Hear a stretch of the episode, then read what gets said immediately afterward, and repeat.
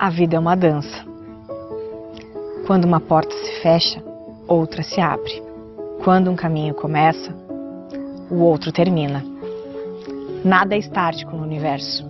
Tudo se move sem parar e tudo se transforma.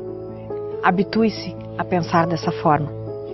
Tudo que chega é bom, tudo que parte também. É a dança da vida. Dance da forma que ela se apresentar sem apego ou resistência.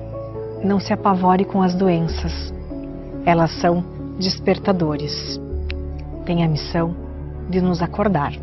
De outra forma, permaneceríamos distraídos com as coisas do mundo material, esquecidos do que viemos fazer nesse planeta.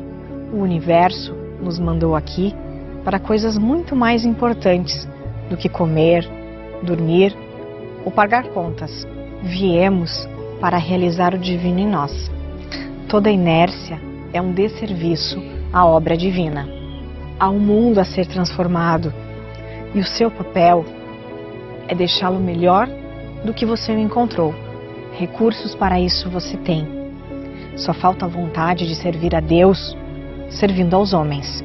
Não diga que as pessoas são difíceis e que a convivência entre os seres humanos é impossível. Todos estão se esforçando para cumprir bem a missão que lhes foi confiada. Se você já anda mais firme, tenha paciência com os seus companheiros de jornada. Embora os caminhos sejam diferentes, estamos seguindo todos na mesma direção. Sempre que a impaciência ameaçar a sua boa vontade com o caminhar de um semelhante, faça o exercício da compaixão vai ajudá-lo a perceber que, na verdade, ninguém está querendo atrapalhar seu caminho, nem querendo lhe fazer nenhum mal, está apenas tentando ser feliz, assim como você. Quando nos colocamos no lugar do outro, algo muito mágico acontece dentro de nós.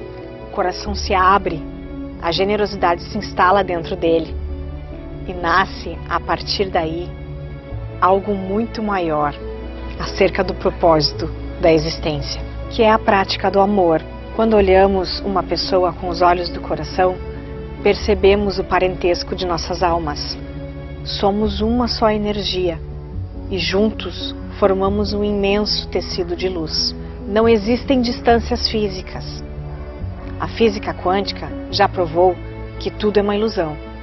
Estamos ligados a fios invisíveis que nos conectam ao Criador. A minha tristeza contamina o bem-estar do meu vizinho. E a minha alegria contagia uma pessoa lá do outro lado do mundo.